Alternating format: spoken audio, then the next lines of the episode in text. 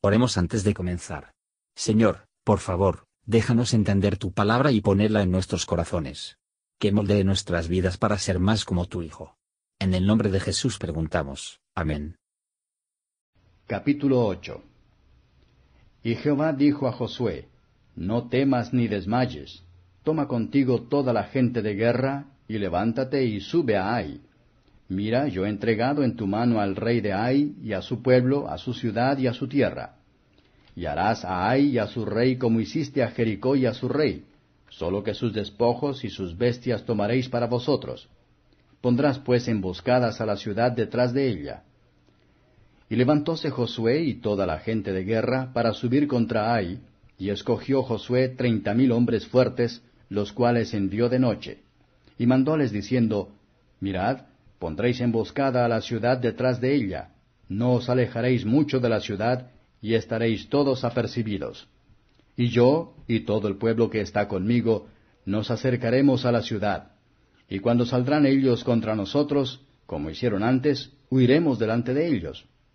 Y ellos saldrán tras nosotros hasta que los arranquemos de la ciudad, porque ellos dirán, huyen de nosotros como la primera vez. Huiremos pues delante de ellos. Entonces vosotros os levantaréis de la emboscada y os echaréis sobre la ciudad, pues Jehová vuestro Dios la entregará en vuestras manos. Y cuando la hubiereis tomado, le prenderéis fuego, haréis conforme a la palabra de Jehová.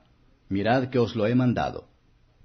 Entonces Josué los envió, y ellos se fueron a la emboscada, y pusiéronse entre Betel y Ai, al occidente de Ai. Y Josué se quedó aquella noche en medio del pueblo.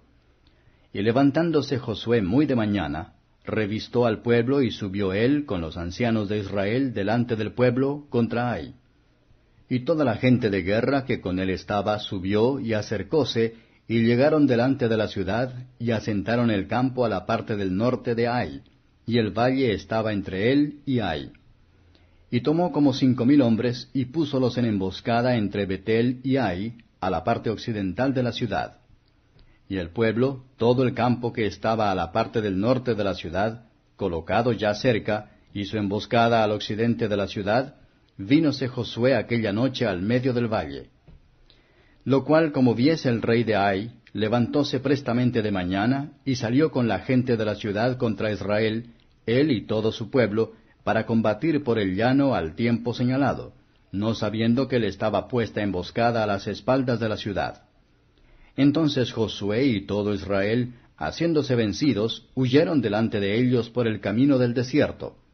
Y todo el pueblo que estaba en Ai se juntó para seguirlos, y siguieron a Josué, siendo así arrancados de la ciudad. Y no quedó hombre en Ai y Betel que no saliera atrás de Israel, y por seguir a Israel dejaron la ciudad abierta. Entonces Jehová dijo a Josué, Levanta la lanza que tienes en tu mano hacia Ai, porque yo la entregaré en tu mano.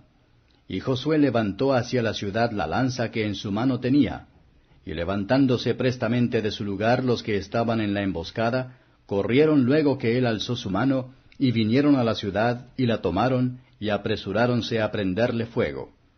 Y como los de la ciudad miraron atrás, observaron, y he aquí el humo de la ciudad que subía al cielo, y no tuvieron arbitrio para huir ni a una parte ni a otra y el pueblo que iba huyendo hacia el desierto se volvió contra los que le seguían. Josué y todo Israel, viendo que los de la emboscada habían tomado la ciudad, y que el humo de la ciudad subía, tornaron e hirieron a los de Ai. Y los otros salieron de la ciudad a su encuentro, y así fueron encerrados en medio de Israel, los unos de la una parte y los otros de la otra, y los hirieron hasta que no quedó ninguno de ellos que escapase y tomaron vivo al rey de Ai, y trajéronle a Josué. Y cuando los israelitas acabaron de matar a todos los moradores de Ai en el campo, en el desierto, donde ellos los habían perseguido, y que todos habían caído a filo de espada hasta ser consumidos, todos los israelitas se tornaron a Ai y también la pusieron a cuchillo. Y el número de los que cayeron aquel día, hombres y mujeres, fue doce mil, todos los de Ai. Y Josué no retrajo su mano que había extendido con la lanza hasta que hubo destruido a todos los moradores de Ai. Empero los israelitas tomaron para sí las bestias y los despojos de la ciudad conforme a la palabra de Jehová que él había mandado a Josué. Y Josué quemó a Ai y redújola a un montón perpetuo, asolado hasta hoy. Mas al rey de Ai colgó de un madero hasta la tarde. Y como el sol se puso, mandó Josué que quitasen del madero su cuerpo y lo echasen a la puerta de la ciudad. Y levantaron sobre él un gran montón de piedras hasta hoy. Entonces Josué edificó un altar a Jehová, Dios de Israel, en el monte de Ebal, como Moisés, siervo de Jehová, lo había mandado a los hijos de Israel, como está escrito en el libro de la ley de Moisés, un altar de piedras enteras, sobre las cuales nadie alzó hierro, y ofrecieron sobre él holocaustos a Jehová, y sacrificaron víctimas pacíficas. También escribió allí en piedras la repetición de la ley de Moisés, la cual él había escrito delante de los hijos de Israel. Y todo Israel y sus ancianos, oficiales y jueces estaban de la una y de la otra parte junto al arca, delante de los sacerdotes levitas que llevan el arca del pacto de Jehová, así extranjeros como naturales, la mitad de ellos estaba hacia el monte de Gerizim, y la otra mitad hacia el monte de Ebal, de la manera que Moisés, siervo de Jehová, lo había mandado antes, para que bendijesen primeramente al pueblo de Israel.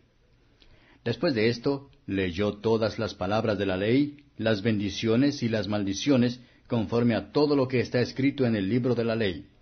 No hubo palabra alguna de todas las cosas que mandó Moisés, que Josué no hiciese leer delante de toda la congregación de Israel, mujeres y niños y extranjeros que andaban entre ellos.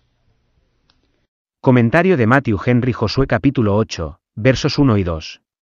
Cuando fielmente hemos quitado el pecado, esa cosa maldita que separa entre nosotros y Dios, entonces, y sólo entonces, nos puede parecer tener noticias de Dios para nuestra comodidad, y de Dios que nos dirige como continuar en nuestra labor cristiana y la guerra, es una buena prueba de su ser reconciliados con nosotros.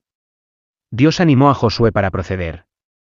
Alaí botín no debía ser destruido como en Jericó, por lo tanto, no había peligro de cometer una transgresión de la gente así. Acán, quien atrapó al botín prohibido, perdió eso, y la vida, y todos, pero el resto de las personas, que mantienen a sí mismos de la cosa maldita, fueron recompensados con rapidez por su obediencia. La manera de tener la comodidad de lo que Dios nos lo permite, es decir, para evitar lo que nos prohíbe. Ningún hombre se perderá por la autonegación, versos 3 a 22. Observe la conducta y la prudencia de Josué. Aquellos que mantendría sus conflictos espirituales no debe amar a su facilidad. Probablemente entró en el valle solo, para orar a Dios por una bendición, y no buscó en vano. Nunca retrocedió hasta se realizó el trabajo. Aquellos que han extendido sus manos contra sus enemigos espirituales, nunca debe sacar de nuevo, versos 23 a 29. Dios, el juez justo, había condenado a los cananeos de su maldad, los israelitas solo ejecutaron su perdición. Ninguno de su conducta se puede dibujar en un ejemplo para los demás. Razón especial sin duda había para esta severidad al rey de Jaí, lo más probable es que él había sido notoriamente malvado y vil, y un blasfemo del Dios de Israel, versos 30 a 35. Tan pronto como Josué llegó a los montes Ebal y Jerisim, sin demora y sin preocuparse por el estado de confusión de Israel, o de sus enemigos, se confirmó la alianza del Señor con su pueblo, como designado. Deuteronomio capítulos 11 y 27. No debemos pensar diferir de alianza con Dios hasta que nos instalamos en el mundo, ni debe cualquier negocio ponernos de guardería y persiguiendo el único necesario. La manera de prosperar es comenzar con Dios. Mateo 6 verso 33. Construyeron un altar, y ofrecieron sacrificio a Dios. Como muestra de su dedicación a Dios, como sacrificio vivo a su honor, en y por un mediador. Por el sacrificio de Cristo de sí mismo por nosotros, tenemos paz para con Dios. Es una gran misericordia para con todos los pueblos para que la ley de Dios en la Escritura, y es conveniente que la ley debe ser escrito en una lengua conocida, que puede ser visto y leído de todos los hombres. Gracias por escuchar y si te gustó esto, suscríbete y considera darle me gusta a mi página de Facebook y únete a mi grupo Jesús Answers Prayer.